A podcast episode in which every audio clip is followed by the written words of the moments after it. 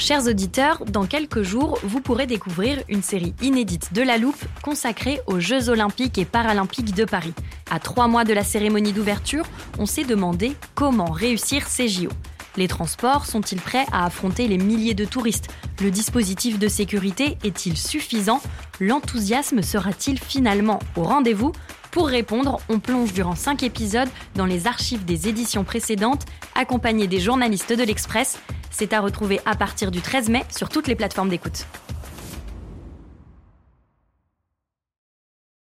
I'm Sandra, and I'm just the professional your small business was looking for. But you didn't hire me because you didn't use LinkedIn jobs. LinkedIn has professionals you can't find anywhere else, including those who aren't actively looking for a new job but might be open to the perfect role, like me. In a given month, over 70% of LinkedIn users don't visit other leading job sites. So if you're not looking on LinkedIn, you'll miss out on great candidates like Sandra. Start hiring professionals like a professional. Post your free job on linkedin.com/people today.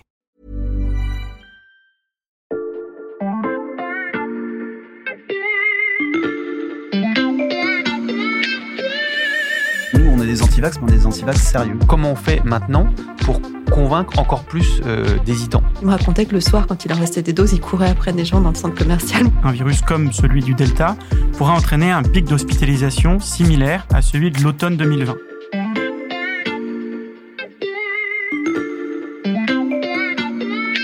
Salut, c'est Xavier Yvon. Nous sommes le lundi 12 juillet 2021. Bienvenue dans La Loupe, le podcast quotidien de l'Express. Allez, venez, on va écouter l'info de plus près. Nous sommes en mars 2020. On ne sait rien, ou presque, du Covid-19. Certains l'appellent encore coronavirus chinois. Dans une ambiance de sidération collective, chacun tente de se préparer pour le confinement. Et aux 20h, on esquisse déjà une solution lointaine. Pour sortir définitivement de la crise, le principal espoir repose aujourd'hui sur la découverte rapide d'un vaccin. Les mois passent avec un deuxième confinement, un système hospitalier à bout de souffle et de multiples restrictions sanitaires, mais les scientifiques progressent et un an après le début de la crise, le sésame est là, il y en a même plusieurs, il s'appelle Pfizer, Moderna, AstraZeneca et Janssen. Emmanuel Macron fait alors une promesse. D'ici à la fin de l'été, nous aurons proposé, en France, à tous les Français adultes qui le souhaitent, un vaccin. L'été, nous y sommes, les vaccins, ils sont là, mais sur la route des vacances, vous n'êtes peut-être pas tout à fait serein, car désormais, à la télé, on entend ça. Partout en Europe, l'épidémie repart et contraint déjà les autorités à prendre des mesures de restriction. Entre défiance face au vaccin et résistance des variants alpha et surtout delta, peut-on encore empêcher une quatrième vague, puis une cinquième, puis une sixième? En d'autres termes, la vaccination peut-elle encore suffire à éradiquer le Covid-19 Dans cet épisode, on va passer à la loupe toutes les questions que vous vous posez. La problématique de l'adhésion vaccinale va se poser quand nous disposerons de toutes les doses nécessaires et que ceux qui veulent se faire vacciner l'auront été. Ne restera alors plus que les réticents. J'accueille en studio Victor Garcia. Salut Victor. Salut. Tu es journaliste au service Sciences de l'Express et tu travailles sur l'épidémie de Covid depuis plus d'un an et demi désormais. On vient d'entendre un extrait d'un article que tu as écrit au mois de mars, au lancement de la, la campagne vaccinale. Tu y interrogeais le professeur de sciences sociales Antoine Bristiel, spécialiste du complotisme. Est-ce qu'on peut dire qu'on a atteint le moment qu'il décrit? Autrement dit, est-ce que tous les Français favorables à la vaccination sont vaccinés et qu'il ne reste donc plus que les, les réticents Pas encore. Euh, ce qui est intéressant, c'est que les chiffres ont pas mal évolué depuis mars dernier, justement, depuis l'écriture de cet article. En fait, on voit que ça a beaucoup, les derniers sondages ont beaucoup évolué.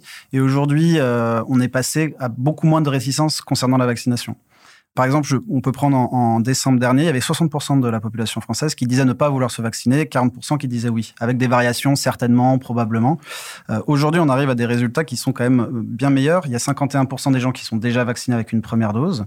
Il y en a environ 25% qui disent qu'ils vont euh, se faire vacciner. Et en fait, il ne reste aujourd'hui que 20 à 25% de gens qui sont soit hésitants, soit qui disent qui refuseront de se faire vacciner en fait. Mais on n'a pas atteint le moment où il ne reste que ces gens-là. Pas encore. Et, euh, et d'ailleurs, il y a un autre élément qui est intéressant, c'est qu'aujourd'hui, on a quand même plus de doses qu'avant, mais on n'est pas non plus dans, un, dans, une situation de surdose, c'est-à-dire une, une, situation où on aurait toutes les doses et, et, les gens refuseraient de venir se faire vacciner pour X ou Y raison. Hum.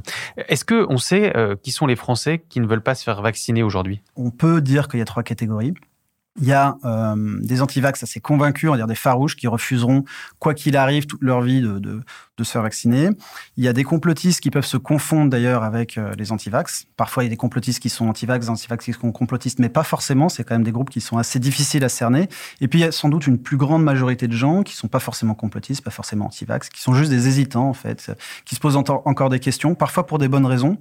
Euh, parfois pour des mauvaises. Hum, dans les bonnes raisons, par exemple, ça peut être euh, pas le temps, ou alors c'est trop cher, trop de temps de trajet pour y aller, manque d'informations en fait, parce qu'ils n'ont pas forcément lu les bons articles ou que leurs médecins leur ont pas bien parlé. Ça peut être ce genre de choses. Hum.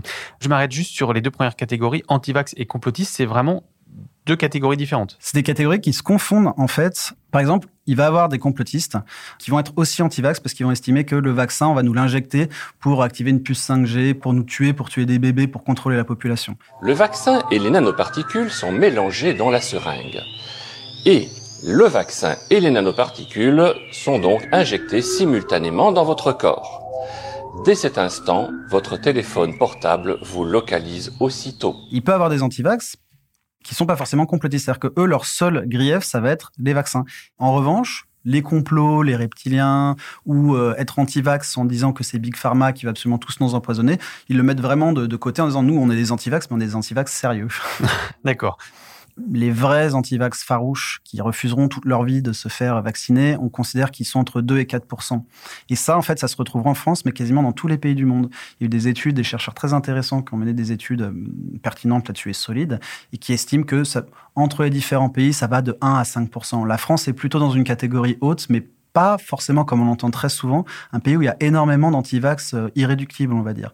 Ça, c'est 2 à 4 c'est pour ça qu'il ne faut pas forcément se fier aux sondages qui sont publiés, des sondages qui disent, par exemple, euh, il y a 10% de la population qui ne veut pas se faire vacciner.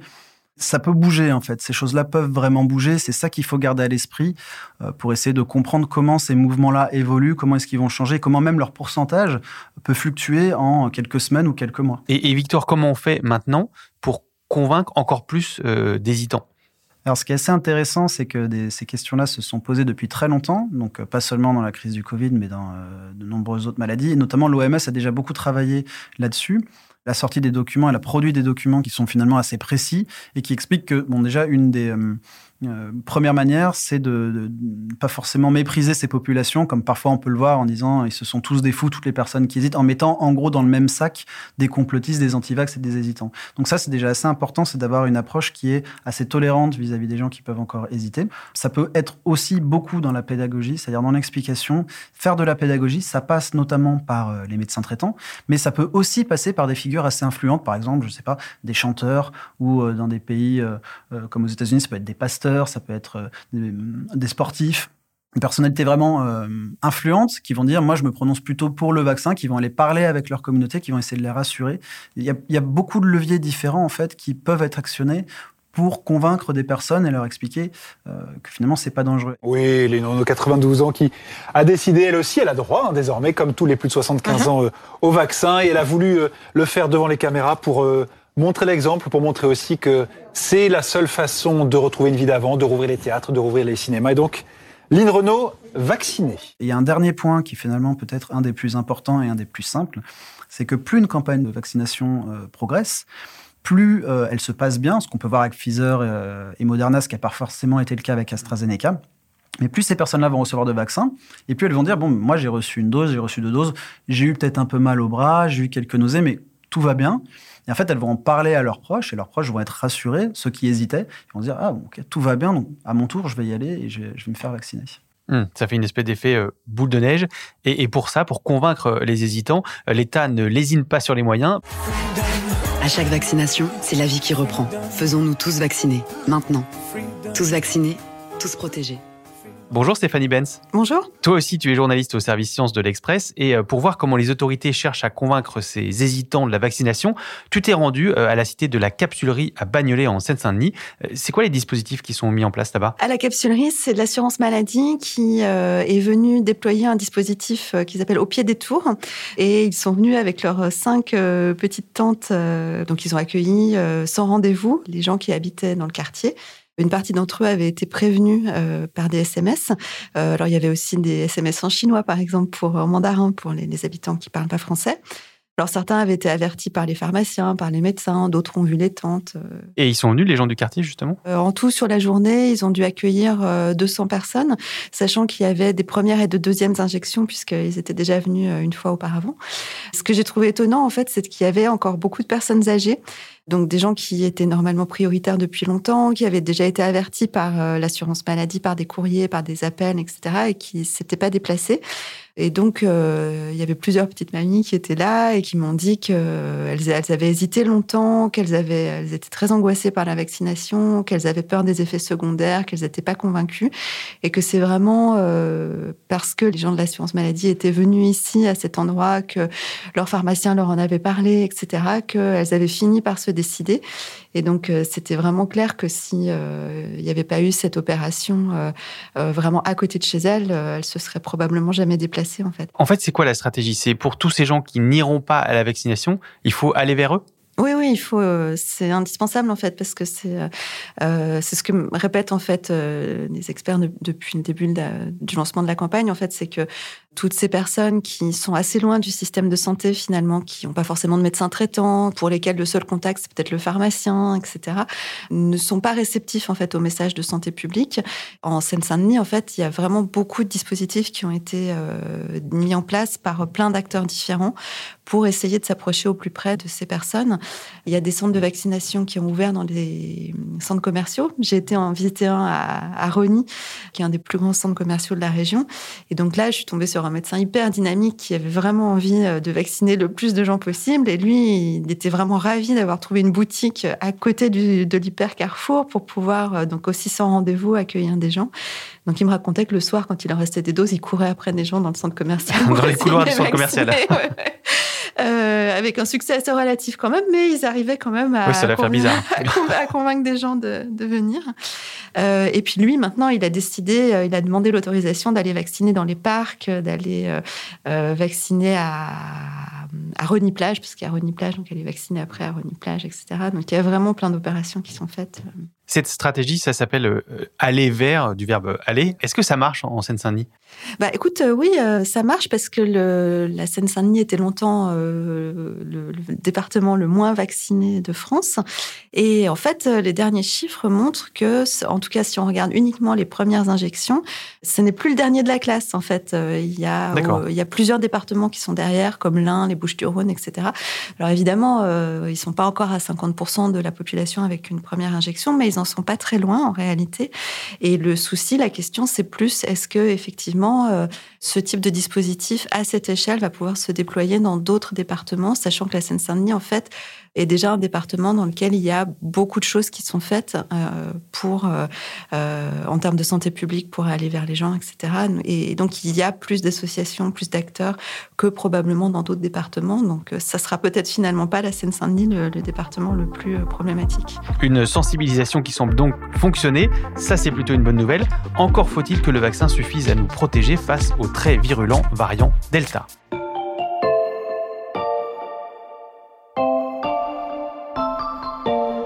Résurgence des euh, cas également dans les pays qui ont un excellent taux de vaccination. C'est le cas d'Israël. Le Chili, champion de la vaccination, vient de réimposer un confinement strict à la quasi-totalité du pays. Les chiffres, de nouveau, s'emballent. Près de 38% des Britanniques sont totalement euh, vaccinés, sauf que l'inquiétude est toujours là.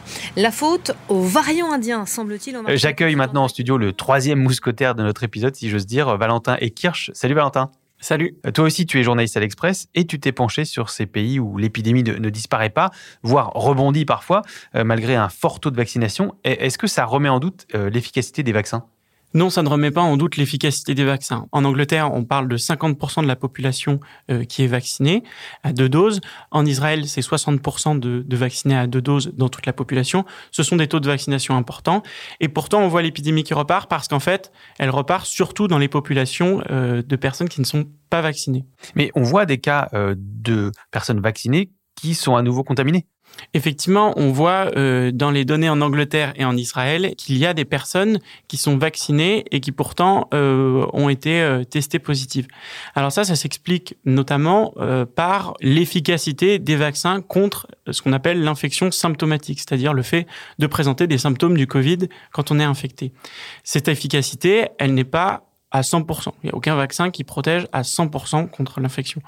Et donc, on observe, par exemple, une efficacité des vaccins euh, de l'ordre de, et ça c'est les chiffres anglais, 88% contre les infections symptomatiques face au variant Delta. Donc ça, c'est les données euh, anglaises à partir du variant Delta. Ça veut dire que 100 personnes qui vont se faire vacciner en, Angleterre, euh, il y en a 12 qui potentiellement peuvent avoir une infection symptomatique. Tout à fait. Il y a 12 personnes qui vont par exemple, présenter ce qu'on appelle des échecs vaccinaux, c'est-à-dire que le vaccin ne va pas les protéger à ce moment-là. Et cette part d'échec vaccinal, plus en fait il y a de personnes vaccinées, plus on l'observe. C'est-à-dire que si on multiplie par 10 le, nombre de personnes vaccinées, c'est-à-dire que au lieu d'avoir 100 personnes, on en a 1000, et eh ben au lieu d'avoir 12 personnes qui ont été vaccinées mais qui présentent quand même des symptômes qui ont quand même eu l'infection au Covid-19, eh bien euh, ce chiffre va passer à 120 et donc va paraître important. Alors qu'en fait, en proportion, euh, il reste euh, sensiblement le même. Et parmi ces personnes qui donc euh, résistent entre guillemets au vaccin, euh, est-ce que euh, il y en a qui finissent à l'hôpital? Il y en a qui finissent à l'hôpital, mais elles sont encore moins nombreuses que ça. Le principal intérêt du vaccin, et c'est là où il est très efficace, c'est qu'il protège contre les hospitalisations, contre les formes graves. Et est-ce que parmi ces très rares personnes qui ont été vaccinées, qui ont le Covid, qui font une forme grave, il y en a qui au final meurent? Oui, les données euh, récoltées par euh, les autorités de santé anglaises montrent qu'effectivement, malheureusement, chez les personnes doublement vaccinées, eh bien, il y a quand même des morts, mais cela représente 0,01 euh, ou 2% de cette population-là. Donc, c'est vraiment très, très faible. Donc, c'est pas l'efficacité du vaccin qui est remise en cause, mais même face au variant Delta? Même avec le variant Delta. Là, ça bouge quasiment pas par rapport à la souche historique. Pourquoi il faut se méfier du, variant Delta? Parce qu'on estime que ce variant est entre 40, aujourd'hui c'est plus 60% plus contagieux que le variant Alpha, qui est le variant qu'on avait qualifié de britannique avant, et qui lui-même était 50% plus contagieux que la souche historique. Plus le variant est transmissible, plus ce virus est transmissible, plus il faut que la part de personnes immunisées, et donc aujourd'hui la part de personnes tout simplement vaccinées soit importante pour nous protéger contre une circulation du virus qui va atteindre les personnes les plus fragiles. À Lisbonne, le variant est largement majoritaire. Il concerne 70% des nouvelles contaminations. Pour y faire face, depuis jeudi, le couvre-feu a été rétabli dans la ville. En Europe, c'est donc une course contre la montre qui s'est engagée contre le variant.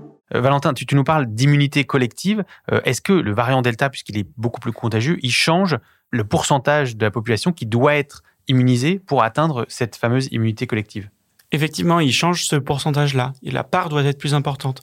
Au départ, les estimations de l'Institut Pasteur euh, établissaient que 60% de la population devait être immunisée pour atteindre l'immunité collective face à la souche historique du virus. Aujourd'hui, avec euh, le variant alpha puis le variant delta, cette part de la population qui doit être immunisée a augmenté encore. Aujourd'hui, on estime qu'il faudrait euh, entre 80 et 90% de la population totale euh, qui soit qui soit vaccinée pour s'en sortir, se sortir de cette épidémie. D'où l'importance des, campagnes dont euh, Stéphanie nous parlait tout à l'heure hein, pour convaincre les fameuses euh, hésitants. Euh, si on n'y arrive pas, Valentin, on peut faire face à la quatrième vague dont on parle de plus en plus? Oui, tout à fait. Et là, je vais encore reprendre les projections de l'Institut Pasteur. Malgré une vaccination importante dans certaines classes d'âge, un virus très contagieux, un virus comme celui du Delta, pourra entraîner un pic d'hospitalisation similaire à celui de l'automne 2020. Tout cela en absence de mesures de contrôle. C'est pour ça qu'aujourd'hui, on estime qu'il faudra probablement des petites mesures de contrôle si la population générale n'est pas massivement vaccinée et si les populations fragiles ne sont pas, elles aussi, vaccinées à des niveaux très très élevés, de l'ordre de plus de 90%. Quand on parle de 90% de la population vaccinée, il y a une catégorie euh, qui va être forcément concernée, c'est les enfants. Qu'est-ce qu'on fait avec les enfants? Est-ce qu'on doit les vacciner aussi? Si on n'arrive pas à atteindre des niveaux suffisants de vaccination chez les personnes les plus fragiles, eh ben, il va falloir tout simplement vacciner les populations qui ne présentent pas forcément de risque de faire de formes graves du Covid-19, mais qui par contre participent à la circulation du virus. Et là-dessus, on voit que les populations jeunes, que ce soit euh, chez les enfants, chez les adolescents ou chez les jeunes adultes, le virus circule beaucoup. Et, euh, donc, il faut, euh, selon l'Institut Pasteur, également vacciner de façon assez importante ces populations-là pour que la circulation du virus soit réduite dans ces populations-là et que le virus n'aille pas trouver les personnes fragiles là où elles ne sont pas vaccinées. Hmm, c'est pour casser les chaînes de, transmission. Et justement, il y a une interrogation qui revient souvent, euh, c'est celle de, de la capacité des personnes vaccinées à transmettre le virus. Qu'est-ce qu'on sait là-dessus? Aujourd'hui, c'est un petit peu difficile d'avoir des chiffres précis sur euh, la capacité du vaccin à empêcher la transmission du virus. Cependant, on voit que là où les populations ont été massivement vaccinées, les taux de contamination chutent massivement euh, également. Si je te suis bien, Valentin, le bilan des vaccins est plutôt positif euh, à ce stade. Est-ce que ça veut dire qu'on peut espérer se débarrasser du Covid pour de bon? Effectivement, les vaccins aujourd'hui et les vaccins ARN messagers surtout ont présenté des résultats qui sont tout simplement euh, bluffants. En revanche, ça ne veut pas dire que on peut espérer se débarrasser totalement du virus qui va continuer de circuler avec nous. Simplement, dans des populations majoritairement vaccinées, on aura réussi à euh, sensiblement faire baisser les hospitalisations. Et ça, c'est notre principal problème. C'est ce qui a entraîné euh, toutes euh, les restrictions que l'on a connues. Eh bien, si on arrive à réduire sensiblement ces hospitalisations, eh bien, on peut faire du virus une simple grippe, une simple rhume, qui fait que on pourra continuer à vivre normalement, avec peut-être à certains moments des moments où il faudra reporter le masque en hiver, peut-être euh, revacciner des populations à certains moments, mais en tout cas, on pourra euh, se libérer peu à peu de ces contraintes. Donc on pourra se libérer, pas euh, se débarrasser totalement du Covid-19, mais en tout cas vivre à nouveau à peu près normalement. On suivra l'évolution de la situation à la loupe, hein, évidemment, avec toi Valentin et Kirsch, mais aussi avec Victor Garcia et Stéphanie Benz. Merci à tous les trois. On peut retrouver vos analyses sur le site internet de l'Express. Merci d'avoir écouté ce nouvel épisode de La Loupe, le podcast quotidien de l'Express. Pour n'en rater aucun, vous savez ce qu'il vous reste à faire. Abonnez-vous sur votre plateforme préférée, Apple Podcast, Deezer ou Podcast Addict. Et si vous voulez nous écrire, je vous rappelle l'adresse, la loupe at l'express.fr. Cet épisode a été fabriqué avec Louis Coutel, Margot Lanuzel, Mathias Pengili et Lison Verrier. Rendez-vous demain pour passer un nouveau sujet à la loupe.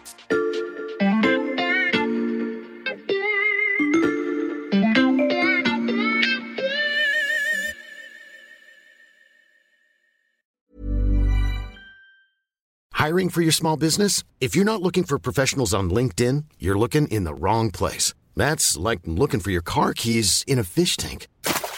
LinkedIn helps you hire professionals you can't find anywhere else, even those who aren't actively searching for a new job but might be open to the perfect role. In a given month, over 70% of LinkedIn users don't even visit other leading job sites. So start looking in the right place. With LinkedIn, you can hire professionals like a professional. Post your free job on linkedin.com slash people today. Even when we're on a budget, we still deserve nice things. Quince is a place to scoop up stunning high-end goods for 50 to 80% less than similar brands. They have buttery soft cashmere sweaters starting at $50, luxurious Italian leather bags, and so much more. Plus, Quince only works with factories that use safe, ethical, and responsible manufacturing. Get the high-end goods you'll love without the high price tag with Quince. Go to quince.com/style for free shipping and 365-day returns.